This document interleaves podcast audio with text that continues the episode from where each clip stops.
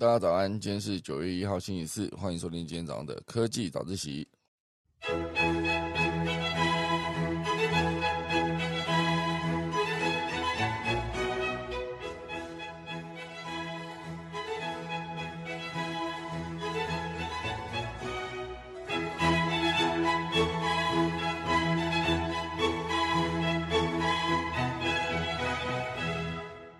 好的，今天可以早起要跟大家分享几则消息。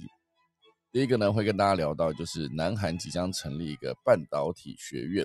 我就在半导体这个领域上面，就是看得出来，就是他们有非常大的资源要投入下去，准备接下来要冲刺跟台积电呃 PK 了嘛。我其实他们一直以来都处在竞争的状态。那现阶段呢，南韩是敲定要用二五五八亿。预算投入这个半导体跟能源产业，而且还要成立这个半导体学院哦。哦，算起来是他们的十兆七千四百三十七亿韩元哦，非常多的资源。第二大段会跟大家聊到，就是红海，红海的电动车这个 Model C 哈即将要上市哦。这个纳智捷的脸书预告，明天早上九点要开放预购哦，所以算起来，昨天预告今天嘛。这是今天早上九点，就是大概剩下不到两个小时，好就可以开放预购了。大家会有兴趣吗？第三大段会跟大家聊到能源相关的议题，哦，就是有一篇是三分钟带你看懂绿碳、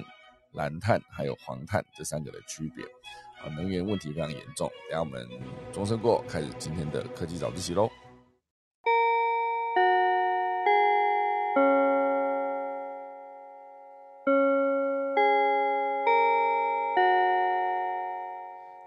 先来跟大家聊聊几则比较短的消息哦。第一个是现在有一个系统哈，就是有两位 AI 博士联手打造的这个时尚趋势预测平台。哦，这个平台呢是让 LV 跟 Dior 都买单哦，就是一个用数据取代直觉。哦，所以这间法国的新创公司呢，主要就是在二零一六年的时候，他们的技术潜力呢就被 LV 看中。就主要这个数位新创这件事情，是用数据跟呃大数据 AI 统计去取代直觉，因为大家在想这个快时尚，快时尚其实有很多可以聊的地方，因为快时尚之前非常的红，是因为他们在更新新款的上面做了非常大的努力，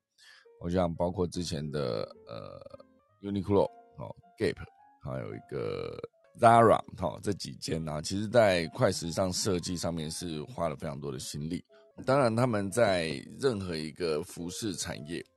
比如说今年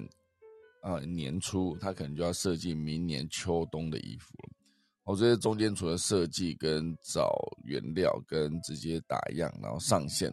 中间可能会拉了非常非常长的时间。所以你怎么能够知道现在二零二二年的九月？我讲现在二零二二年的九月，它要设计有可能是二零二三年年底或者是二零二四年年初的衣服。所以到底要怎么样去猜接下来消费者喜欢什么样的款式呢？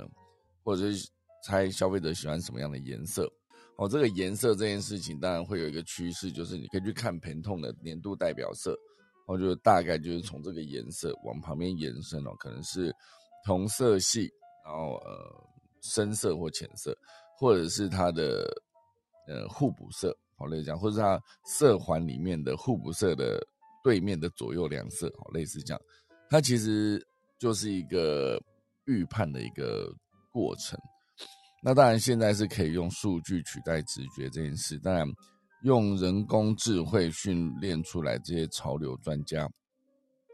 这些 AI 是如何训练的呢？他们其实就是每天从几百万张照片中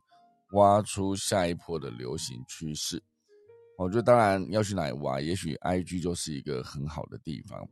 因为很多的潮流领袖，然后就是 Fashion KOL 啊，每天努力经营粉丝，建立影响力。好，那这些 KOL 们呢，其实往往对未来的。就是他们身上穿的衣服哦，会受到非常多民众的关注、粉丝的追捧哦，类似这样哦。所以当今天这些 AI 大数据的系统，从这一些呃呃 IG 或者是 Facebook 等等的社群平台去抓所有的即将流行，或是说现在正在流行，或是根据一整年度的流行趋势去预判。哦，每年到了夏天到即将转秋冬的时候，差不多大概大家会喜欢什么样的款式？哦，所以这一些部分呢，往往都是可以让这些快时尚的公司可以更快速的做出更接近市场需求的商品。当然，为了抓住消费者的喜好，哈，这些品牌商原本传统的做法，就是从后台数据中去分析带有品牌主题标签的用户贴文。但是根据这间新创公司，哈，就是 How 啊，它应该是 Horitic，好，根据这间新创公司的分析，传统的做法呢会有两个大的缺点，啊，比如说标签缺失跟标签污染，哈，这两个缺点。以标签缺失来看。就是大部分的用户发文其实是没有加主题标签的，但是实际上图片或者影片哦，有品牌商产品，这是占了百分之七十八。另外一个就是标签污染，哦，就是有主题标签，但是发文内容却常常与品牌无关哦，甚至出现竞争对手的产品，这个问题呢平均高达百分之七七点五。而这个标签缺失跟标签污染呢，会让品牌商投入十分心力，却只得到两分的成果。那这个呃，Hurry Tick 这间公司呢，主要就是想要从这个角度切入，去改善这个分析的方式。我自己在经营空间忙什么之后呢，我常常会遇到这个，我比较多的是标签污染这个问题哦，就是会有一些广告啊，他们会直接贴了一大堆，嗯，跟他们没有关，但是现阶段算是蛮多人在热搜的一些关键字。我就像我之前空姐忙什么在二零一六年、一七年的时候，我成立了 IG 的频道，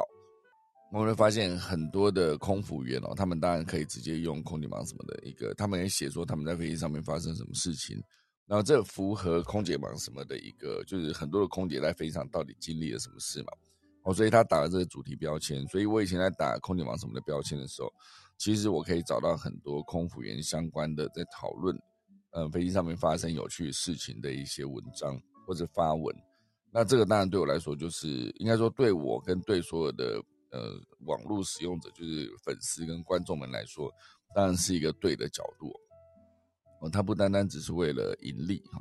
那可是后来就会出现很多，比如说代购，哦，代购他就直接在底下的 hashtag 写了非常多当红的 KOL，或者是那个时候流行的一些呃关键字，所以我直接去打那个空姐忙什么的 busy cabin crew 这个。#hashtag 我就会发现很多，哎，其实真根本只是广告，而且很多广告甚至连跟空服员都没有关系。我这个标签污染，我自己是蛮有感的。那标签缺失，在我自己之前遇到状况，就是很多空服员他们在发的时候，其实他们只要发跟飞机或者跟他们的呃飞行过程中的有趣的事情，或者单纯他发了制服制服照啊，很多就大部分都是会直接打上空姐忙什么，或是打上 Busy Cabin Crew 的这一些标。那个那个 hashtag，好，所以如果要解决这个问题，那这个呃大数据公司他们就必须去分析用户，哦，比如说把用户分成三大类，好，就永远走在时尚尖端的前卫客群，或者是有着敏锐时尚嗅觉的时髦客群，还有最大宗的主流消费客群，哦，所以它其实算是一个。从前卫客群到呃时髦客群到消费客群，就是人数是越来越多。因为你说前卫这件事情，通常都是你会发现哦，这个人穿的好像很特立独行，因为他在穿的时候其实根本还没有到潮流所在嘛，然后所以他穿的时候就觉得很奇怪。后来就是当这一批人开始带起了第二段啊第二多的那个时尚敏锐的这个时髦客群之后。就渐渐的会影响到最终变成最大众的主流消费客群，哦，所以这个设计其实往往就是在呃前卫跟时髦客群这边中间去找资讯，去看他们到底未来会把服饰这一个流行的趋势带到哪里，哦，所以当他们分辨出来之后，就是每天以三百万张的速度分析贴文中的照片跟影片，然后从中截取这种三千多种特征。哦，特征是包含颜色、材质、图案、印花等等。哦，所以这资讯甚至还可以加上发文的日期，还有地点的限制，好，地点的区呃资讯，还有品牌受众放进时间跟空间立体坐标等等，去做多角度的分析，为这个品牌客户呢提供量身定制的趋势洞见。哦，所以这个其实算是非常有系统化的，可以把时尚的元素啊，时尚元素可以做量化，成为品牌商生产策略指南。哦，所以在他这个整个大数据去研究的时候，可以研究出。你可以让品牌商知道发布的时辰，而且让你知道库存的管理，也可以让你了解国际市场到底有什么样的喜好。总之呢，就是终结一个乱枪打鸟的快时尚，然后来开启依需求生产的永续时尚。哦，所以这个就是近年来是 H&M 跟 Zara 带领了这个快时尚的风潮，一路从欧洲席卷席卷到全世界。哦，所以让一年中原本只有春夏。跟秋冬啊两次的换季频率暴增为一年五十二次的换季，就是每个礼拜换季一次，然后这非常厉害哦。所以总之呢，这个用大数据其实真的可以解决非常多的问题哦。以这个以数据取代直觉哦，让这个时尚产业买单的这个方式。我觉得，我觉得刚才那个呃，把客群做一个区分这件事情讲得非常的好哈，就是直接从最早的呃有走在时尚尖端的前卫客群，然后有敏锐时尚嗅觉的时髦客群，跟最大宗的主流消费客群这三种人，我觉得他们的所作所为跟他们喜好呢，都非常值得拿出来分析。好，这是收集到的短消息哦，然后还有另外一个是。这边有聊到一个是即将问世的 WiFi Seven，哈，就是其实 WiFi 技术也是一直有一代一代在更新的。现阶段当然就是在 WiFi 六跟 WiFi 六一，哈，这个一是 A B C D 的一，WiFi 六跟 WiFi 六一之后，下一代的新技术 WiFi Seven，哈，也已经算是蓄势待发。好，这边就会聊到是 WiFi 是一个无线区域网络的标准，好，所以一九九七年呢，第一代的 WiFi。八零二点一一，好被制定完成，好，这是二点四 G 的频率，最高传输速率呢，大概就是两 Mbit，一秒两 M，好，就是以现在科技来看呢，当时的传输速率是慢到跟乌龟在爬一样，不过以当时的环境来说，已经相当好用哦。当时主要是应用在笔电以及办公室的设备，那后来等一九九九年，好，WiFi 的八零二点一一 B，好，就多了一个 B 嘛，好。它就是一样使用二点四 G 赫兹的频率，然后最高的传输速率已经提高到十一 MB，你之前是一秒两 MB 啦，后来变成一秒十一 MB 啦，这样可以更容易了解嘛。后来又过了四年，好就已经提升到了一秒五十四五十四 MB。到二零零九年的第四代的 WiFi，就是八零二点一一 N，好就登场之后呢，已经可以使用五 G。的频率了，好，这个传输速率呢，已经达到了每秒七十二 Mbit，好，呃，这算是一个基础传输速率是七十二啦，最高可以达达到四百五十 Mbit，好，所以其实是非常快的。那当然，这 WiFi 性能一路一路就是在第五代之后，二零一四年又过了五年了，第五代发布之后，最高已经支援到了八六六 Mbit，所以。是一个最高传输速率，甚至到下一代二零一六年的时候，已经达到了一秒一点七三 GB 了哈。所以这等于是呃每秒一 GB 哦，就是十亿亿元，呃十亿位元哈，十亿位元。哦，所以这个算是到 WiFi 六的时候，已经正式进入五 G 时代了嘛。哦，就是二零一八年的十月。第六代的 WiFi 八零二点一一 AX，好，就是被正式命名为 WiFi 六。之前真的是名字都很长，哈，就是八零二点一一 A，哈，八零二点一一 C，哈，就类似这样，哦，就是非常的长。后来等到二零一六年的二零一八年的时候，第六代就是正式被命名为 WiFi 六，哦，它的传输速率呢，理论上可以达到最高是每秒六啊九点六 G。所以跟五 G 已经不遑多让。然后自从 WiFi 六的名称正式被使用之后呢，很多的之前的名字就一路被更名回去哦，就是变，比如说 WiFi 五、WiFi 四等等，一路更名到 WiFi 一，好，就是一路往前更新啊。就是这整个的历史是从一九九七年一路延伸到现在。等到二零二零年的元年呢，这个 WiFi 联盟就宣布 WiFi 六的扩展版 WiFi 六一哦，A B C D 的一，除了原本的二点四 G 跟五 G 的之外呢，还可以增加六 G 的频段，这使得 WiFi 六一呢能够有更多的连续频谱以及更宽的频道来减少干扰。哦，所以一路到后来哦，就是现在是要走到 WiFi 七了，WiFi 七算是一个。目前为止最新的技术算起来呢，是一个 WiFi 六的一倍哦，就是理论上最高传输速率是每秒四十六 G，那已经大幅超越五 G 传输的速率，而且可以达到更好的低延迟跟高功率，可以降低干扰跟更高的容量密度哦，所以这个 WiFi 七呢有两个创新点，一个是支援多重连接模式。可同时聚合不同频段上的多个频道啊，即使某些频道受到干扰或拥塞，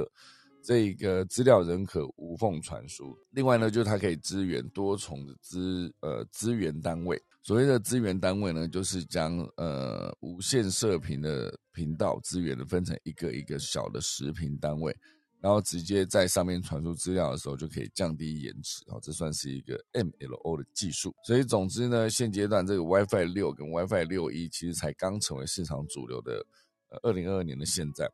，WiFi 七呢就已经迫不及待的预告，大概就是明年会问世啊，明年。所以这个科技技术进步的神速呢，竞争非常激烈，由此可见啊。这就是这个今天要跟大家分享几则短消息，跟大家分享完了。好，正式进入今天第一大段哦。啊，今天第一大段是南韩敲定二五五八亿的预算去投入半导体跟能源业哦，他们还要成立一个半导体学院哦，所以是二零二二年的八月哦，正式敲定了隔年二零二三年的年度预算哦，所以这个呃负责产业发展战略的产业通商资源部。哦，新年度的预算呢，总共十兆七千四百三十七亿韩元，呃，换换换算成新台币就是二五八亿元台币。好，就是将集中扶植半导体、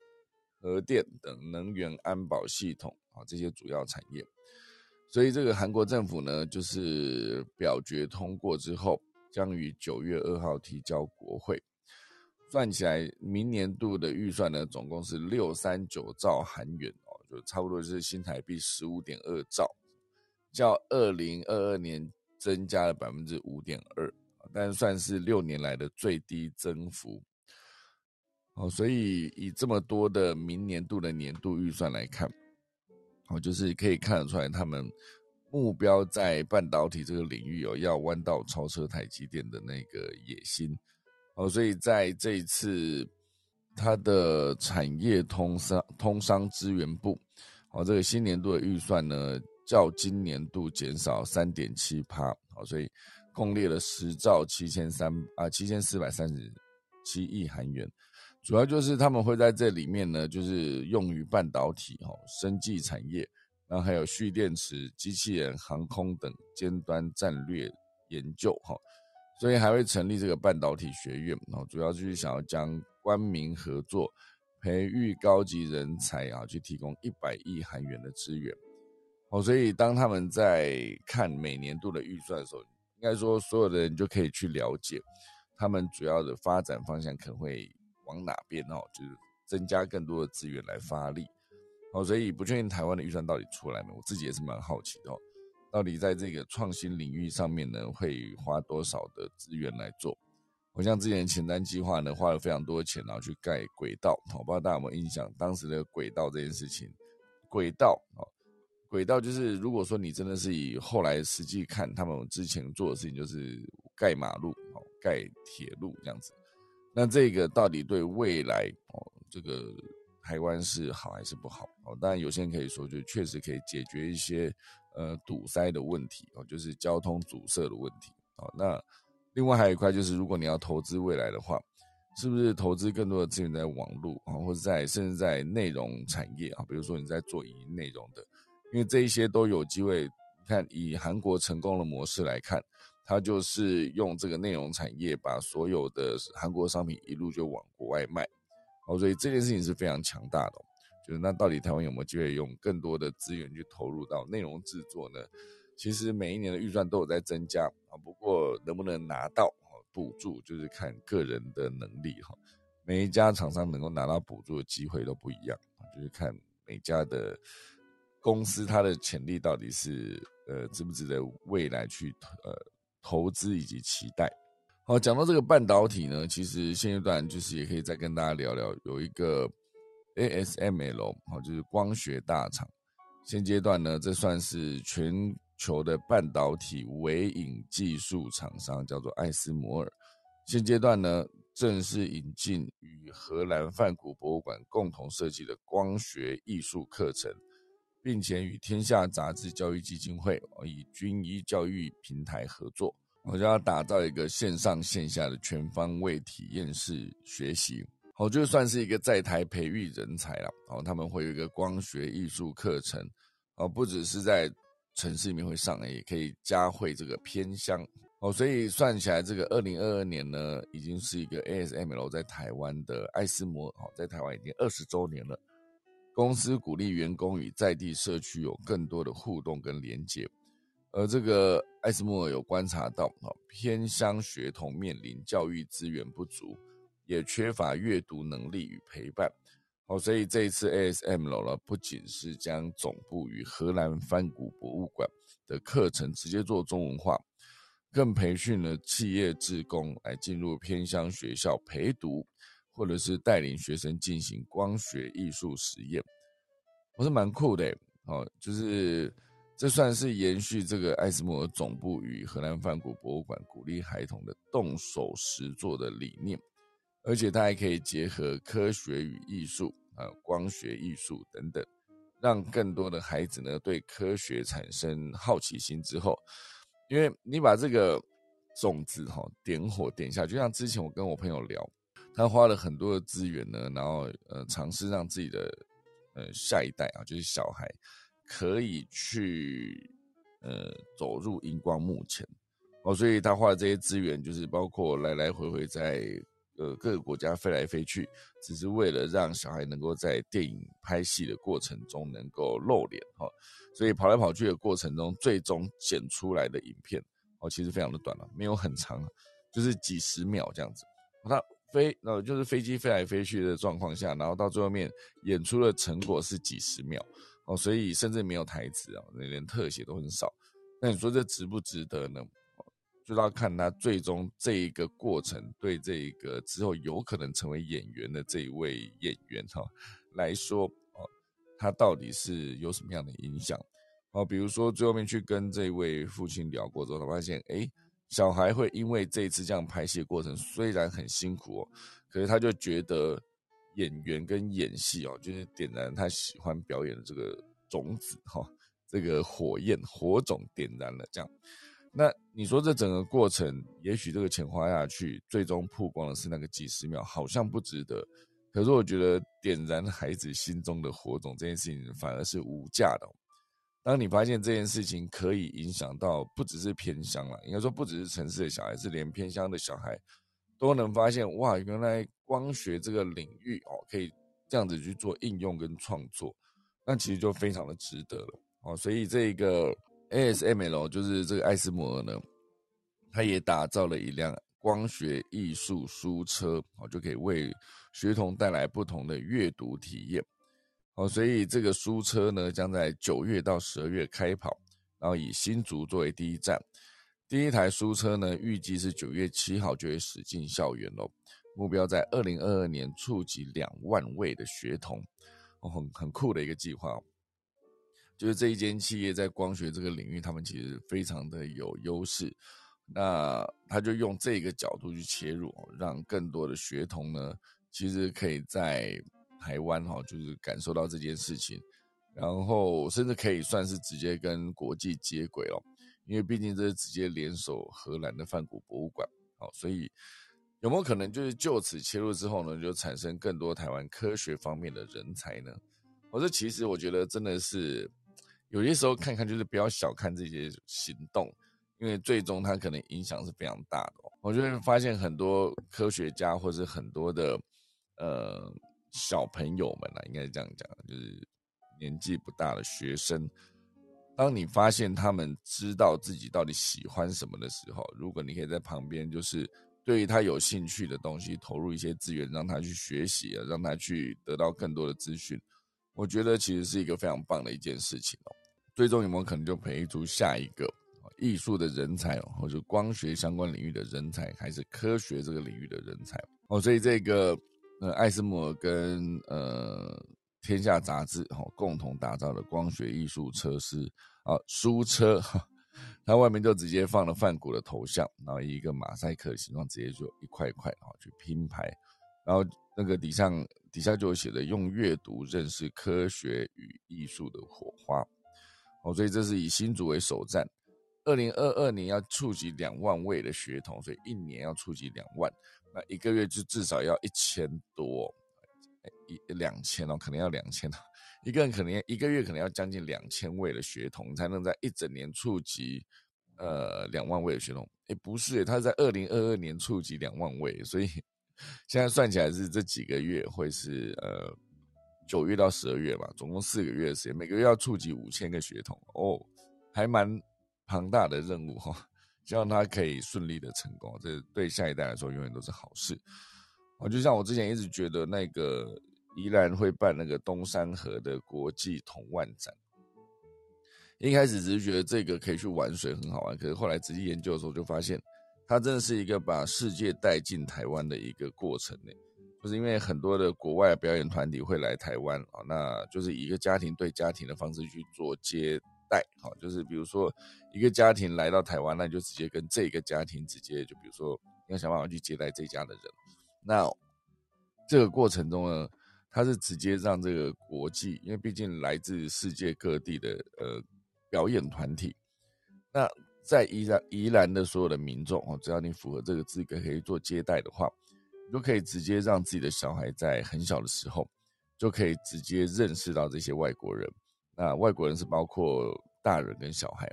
那小孩跟小孩之间他们的沟通其实也许更简单，可能就是一个玩具交换，然后就可以玩。一个下午啊，这整个过程我觉得是非常无价的。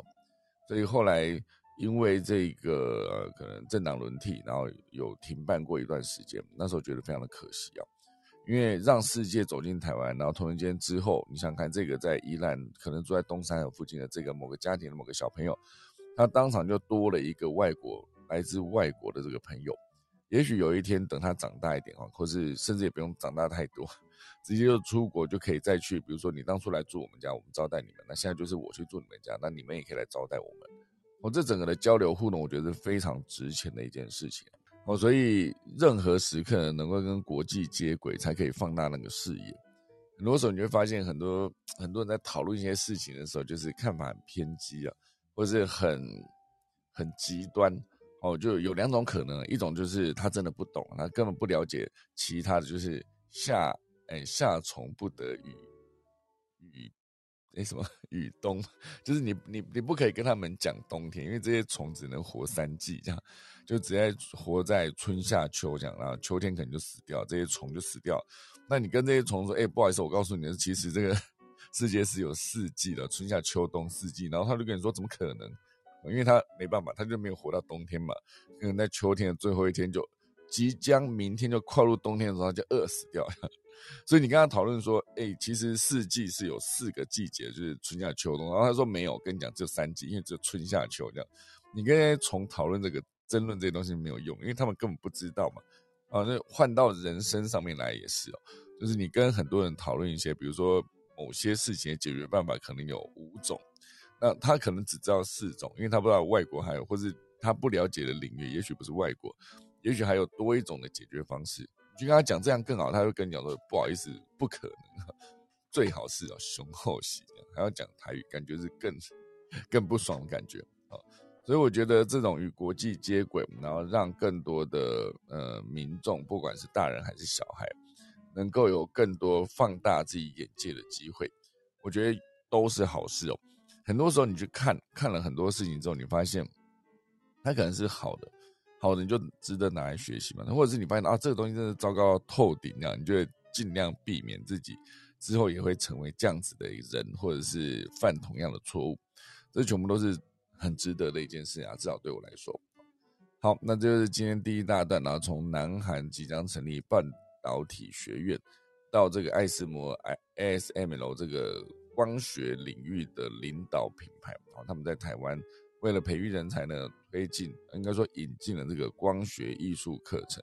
来加惠偏乡的学子。好，现在来进入第二大段。好，第二大段呢，会跟大家聊到就是红海的电动车 Model C，是不是从呃特斯拉开始哦？所有的电动车前面都要冠上一个 Model 这样，Model A、Model S 哈，就是之前的特斯拉都会这样子去命名他们的车款，电动车的车款。那现阶段呢，这个红海跟玉龙合作的第一款电动车 Model C，是挂上了这个纳智捷的品牌。哦，就是在九月一号，也就是今天早上九点会正式开放预购，哦，非常快哦。而且他是在呃之前就发了一张这个倒数的一个连接贴文，就是他的网站有个连接，预购网站连接。现在好像很多都会这样走，就是发一个预购网站，然后告诉你说还有几个小时、几分几秒会正式开始。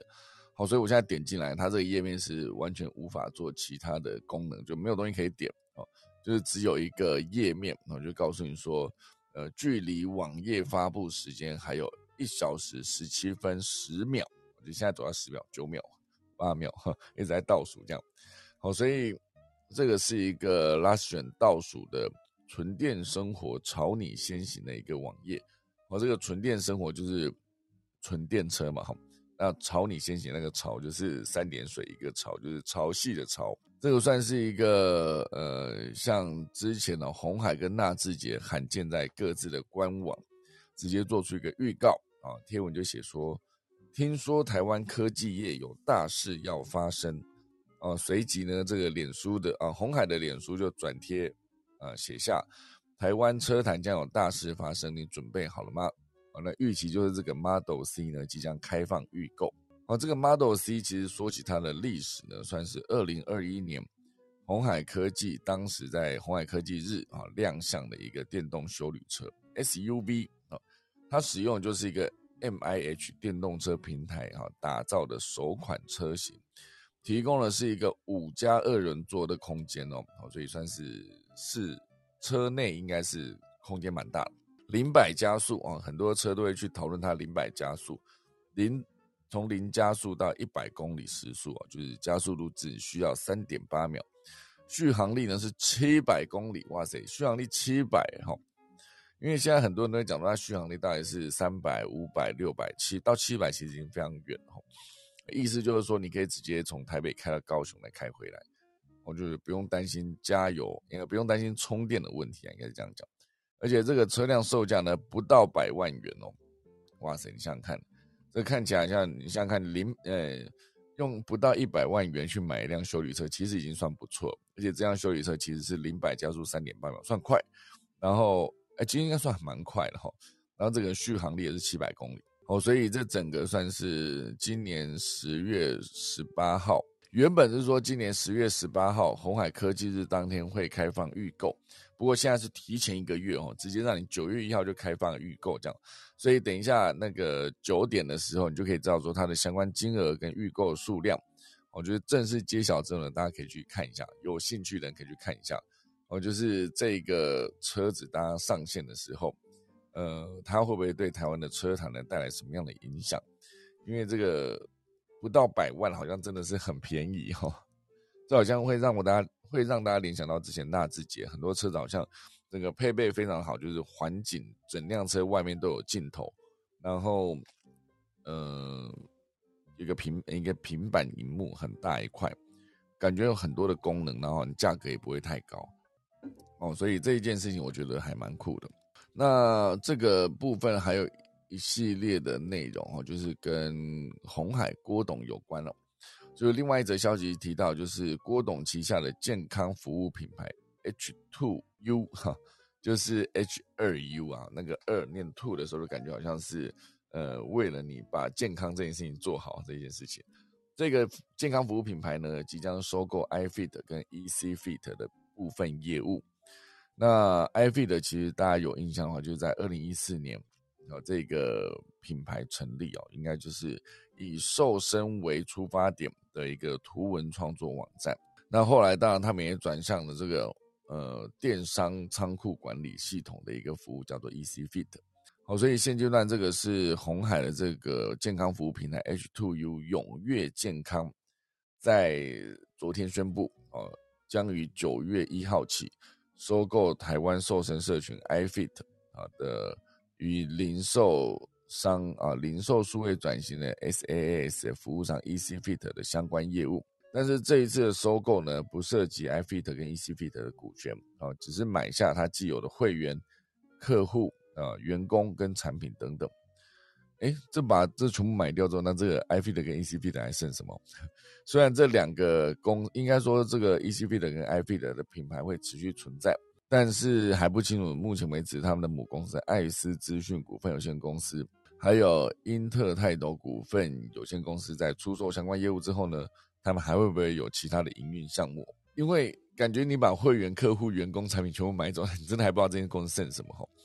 那虽然这个文章在报道是数位时代啊，他就有致电 ECFit 跟 iFit 的董事长谢明元，但没有获得回复。虽然这一次这整个消息传出来是 H2U 会重视这个收购，然后会把它的目标走向未来要 IPO 哦，所以直接收购了这个可以算是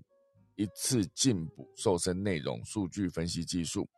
哦，所以这个 H2U 的跨国集团呢，算是一个跨国健康集团，就逐渐成型了吼。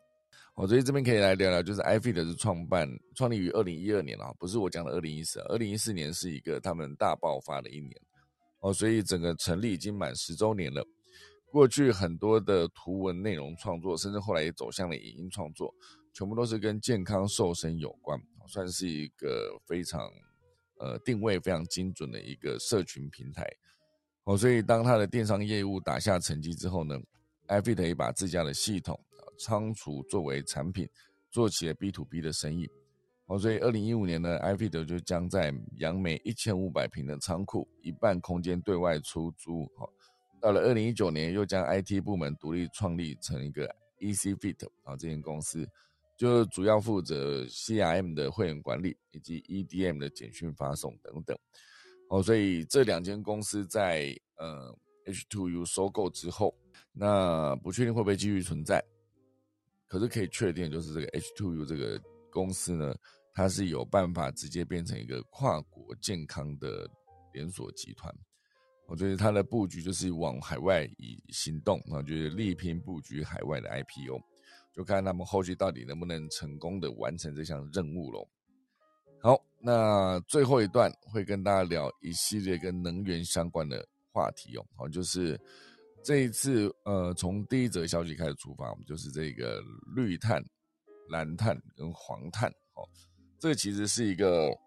乍听之下会觉得母萨萨的一个 专有名词，其实我一开始也不懂。大家看完之后就发现。哦，原来这个碳汇，哈，就是它是储存二氧化碳的天然或人工的仓库，而他们会透过三种自然呃自然方式减量的方法，啊，就是绿碳、跟蓝碳、跟黄碳。那这东西到底是什么呢？哦，简单说就是这三种呃自然方式减量，就是这个绿碳、黄碳、蓝碳。自然方式减量一啊，就是绿碳。绿碳是什么呢？为什么是绿哦？因为它就是森林碳汇，就是地球最会储存二氧化碳的天然仓库，就是森林。森林吸收空气中的二氧化碳进行光合作用，树木呢可以把空气中的四公斤的二氧化碳转换成一公斤的木材放进肚子里。哦，所以算起来呢，一棵树木有生之年大概可以吸收九百公斤的二氧化碳。这就是森林碳汇，也就是所谓的绿碳。这个呃测量绿色碳汇的方法较为成熟，也测量方法也比较方便。哦，所以之前的绿学院大量的文章都在讨论森林碳汇，就这个原因。总之就是树越多，你就可以吸收越多的二氧化碳。那这也就是为什么很多的森林被大量的砍伐。这样，比如说现在我们正在讲那个科技早起的现在啊，就现在哦。在遥远的彼端的巴西的亚马逊雨林里面呢，也很多的森林正一步一步消失哦。这如果你有看过很多砍树的机器，就会知道说砍树对于这个在机器面，就树的生命在机器面真的是不值一提哦。因为砍树是有一个，它可以先把这个树，我就是夹起来，然后整根拔起来之后呢，或者直接可以把它打横，然后锯掉。应该说打横之后会先清除旁边的枝叶，然后再锯掉之后，再把这个整个放到车子上，就把一棵树木变成木材哈，大概就是那个一分钟之内的事情哈。它可以直接把树夹起来之后，就代表说它起重机功能很好啊。然后直接把那个所有的旁边的枝叶去除，就变成一整根的木材，然后再把它打横之后，就放到车子旁边，然后再锯掉，它就直接停在车上了。然后再移动好之后，再锯一节，它就是把两节都锯在车子上，就是一个机器就可以完成这么多的工作。你想看这过程中，如果是用人力去完成这件事情的时候，你得人先去砍，而且你砍树的时候还要必须有技巧，就是先砍左边，先砍右边，然后再让它倒在对的地方。哎，倒下去之后呢，它也还是一个木材，就是一还是一整棵树，你还是必须把枝叶去除掉，又继续砍。砍完之后，你还要把，如果你要能够上车，你必须把它。砍到呃车子能够载的长度，砍完之后你还得把这个车那个树木哦，就是打在地上树木变成木材嘛，把它运上车，你还得把它搬上车这样。所以很多那个交通不便的地方，你砍树就会砍很慢。可如果说它今天是一个很很平原啊，像这个雨林这样子，你去砍的时候，感觉从外面这样逐步砍进去就是很简单，就是一分钟之内就可以把一棵树变成两段木材放在车上。这完全解决了很多的人力无法处理的问题哦。雨林一直消失很恐怖了，哦，对，总之这就是回到这个绿碳森林碳汇。第二个自然减量方法是蓝碳，啊，蓝碳之所以是蓝色的话，就是海洋。另外一个仓库就是海洋碳呢，就会以各种形式储存在海洋生态系中，比如说红树林，比如说湿地、沼泽地、海草床以及深海。底泥、海底沉积物等等，这就是蓝碳哦。有一些认养红树林的企业呢，可能会发现认养红树林好像不只是公益行动，也有机会赚钱啊。就有些人就会说，可以拿认养红树林的蓝碳去申请碳权嘛？哦，当然现阶段这个红树林是唯一一种能够生长在潮间带的林呃木本植物哦，所以它每公顷呢可以储存到一零二三公吨。那现阶段这个原因，其实呃，能够存蓝碳的这个红树林呢，其实非常的少，而且大部分的红树林都属于国家保护嘛，所以如何让碳权私有化，还需要面临进一步的规划。这当然讲的是红树林了。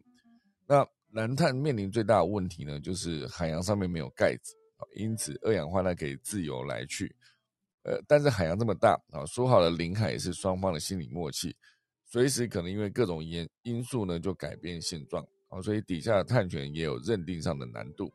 哦，所以未来一段时间内呢，我们面对蓝碳暂时不能有这么快变现的现实哦，哦，所以这个相对绿碳啊比较比较难变现。第三当然就是黄碳了，黄碳之所以是黄色，就是土壤哦，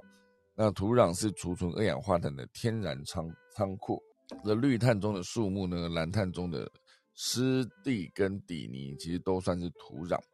而这个土壤碳汇就是包含农田哦、泥炭地、黑土、草原、山山山地土壤等等，好，所以这几个就是会储存二氧化碳的总量。当然，蓝碳是最多的，因为毕竟海洋面积最大嘛。可是相对比较难变现，就是蓝碳是第一名哦，是呃就是储存最多。第二名就是黄碳哦，泥土地、呃草原哦、永冻土等等。第三才是森林哦。所以这几个碳呢，主要就是现阶段你想要把它拿去变成换钱的机会，或是去买碳权哦，都可以思考的一个点，就是这个蓝碳、绿碳跟黄碳哦这几个。好，那关于能源，其实还有另外一则消息啊，就是嗯，壳牌啊，就是欧洲最大的石油跟天然气的巨擘啊，壳牌，他的执行长就警告，呃。欧洲面临的能源危机呢，恐怕不是一个冬天就能解决的。未来几年或许都得面电啊面临限电的窘境。这个算是英国金融时报跟卫外啊卫报等外电的报道。俄罗斯呢进一步削减对欧输天然气，而且在上周导致欧洲呃卖的天然气价格飙升至历史新高。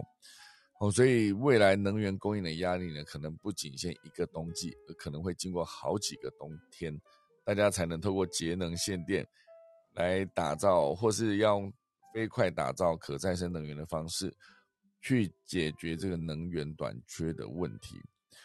所以大家如果觉得是因为今年乌克兰跟俄罗斯的战争哦，就是延续到现在打了半年嘛，所以对能源有影响，明年就没事，对不对？不是，哈，这个是呃。欧洲的石油天然气最大的一个品牌壳牌，他们的执行长做的警告哦，所以这一些能源相关的议题，大家都会去越来越在乎。说未来如果因为没有能源可以用，你假如大家想看，如果没有电，没有没有电，当场科技早起就不用做了，我就可以睡晚一点。如果没有电的话，哈，那当然这边关于电还有很多的内容哦，就是包括台糖虎尾猪场。哦，就是养猪的猪场，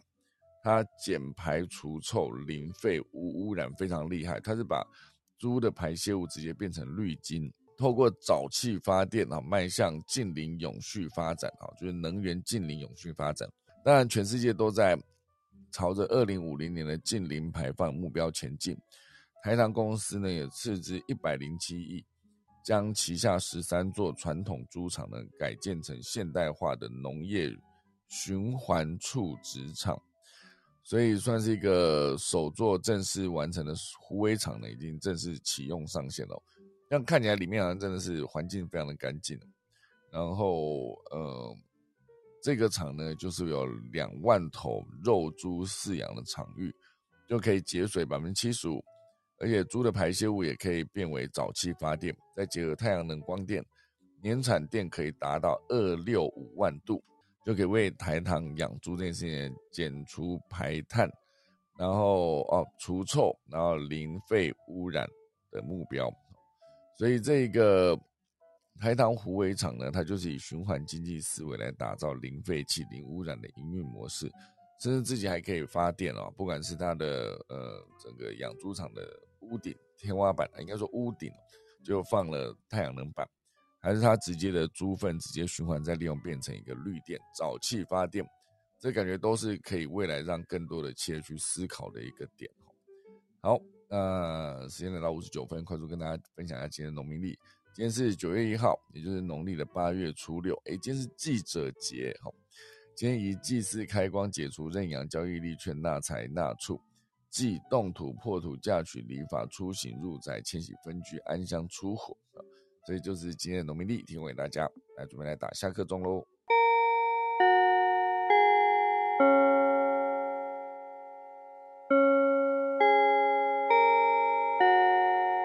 好的，今天就谢谢大家收听啦。我们来看看现在线上有没有什么朋友想跟我们大家聊聊的呢？线上现在是有看到连凯老师啦，连凯老师有什么想跟大家说的吗？薛老早，大家早，早，早，早，早。没有，没有。其实我今天早上一边在听科技早自习，那一边在帮一个朋友要新开的餐厅在取名字，所以其实，对，好酷。所以其实，所以其实那个脑袋的思维太多用了，没有办法把很多那个科技早自习的内容去做一个归纳的。嗯，OK 啊，哎，老师，我还蛮好奇你取名字的逻辑。你会从取名字嘞？嗯，像他以这个餐厅的这样的一个概念的话，有几个可能性。第一个的话就是实性的取实实性倾向，哦，就是那个文字的组合，它必须是跟吃的观念是有关的，哦，所以它这个叫做实性的倾向。另外一个的话，就是要让大家通俗好记，哦，比较有印象谐音的。哦，就是像我们那个呃吃火锅啊，喜欢掀锅盖啊，那掀锅盖它就是一个谐音，嗯啊，对。那还有一种的话，就是我们传统有用过的一些词啊，好比像食客三千呐，川流不息啊，这种就是一本来它就有那个词句在，然后它的意义，你有没有把它跟它的这种经营的属性能够做一个结合？所以在文字选择的话，它都是选它的意义。哦，它的意义，然后跟这个经营的这种方向去做一个我们讲意向的结合，嗯，大概是用这个方向。所以，我们文字学的东西最重要的就是它的含义就对了。嗯，没错没错。嗯，这个其实我在取名，我自己也有一点心得啦，就是当时在取空姐忙什么的名字的时候，是还有某种程度上也要先去 Google 这个名字到底有没有人用，就是好在 众多被用走的名字之中，还要选到一个没有人用的，以免就是是后后面取的名字，当你在网页上线的时候，你的搜寻排序一定会被挤在前面就已经有名字的的后面。对对对。所以这就是我会思考的一个点，就不要对跟人家对对撞，至少你会轻松很多。我我记得以前比较有一个典型的成功案例的话，是一个卖肉粽的，卖肉粽，大家取什么名字？我印印象深刻，它叫做子子孙孙啊，子子孙孙。那我们的卖肉粽不是这样这样整整罐整罐这样提起来的，你说一像不串一像这样串是不是？对，一串一串这样子整罐拿起来的，所以他就子哦子孙孙啊，嗯印象就很深刻，然后就卖的就很好。哦，了解了解，对对对对，我觉得很多名字都很有趣啊，就是用谐音的名字。之前我们上课的时候，老师也聊到，就是请大家去收集一些谐音的名字，就很多名字真的超好笑的。对对对，所以 的谐我们的印象谐音算是一种现在年轻朋友比较喜欢的一种一种做法，印象谐音，对，嗯，它都增加大家印象。对啊，嗯可以可以当成那个脱口秀的谐音梗啊，对对对，就是这样子，朗朗上口。对对对，所以这个比一些广告效果还要更好啊。对，嗯，没错，没错，没错。好的，我们感谢老师了。下礼拜就是三百零一集哦，又是一个新的开始哦。然后除了是正式进入这个九月之外，也是一个呃最怎么讲，就是一个新的开始。我就希望，总之节目还没有想到要做什么样的变化，唯一能想到一个方法就是，哎，以后干脆改七点半开始。有没有可能三百集之后就正式改成七点半讲到八点，这样半小时就好了，好不好？轻轻松松的这样。好啦，这是还没有计划好，好，总之就是明天大家三百集的时候，欢迎大家来祝贺一下。好啦，以上就是今天可以早起啦，我准备再来打个钟喽。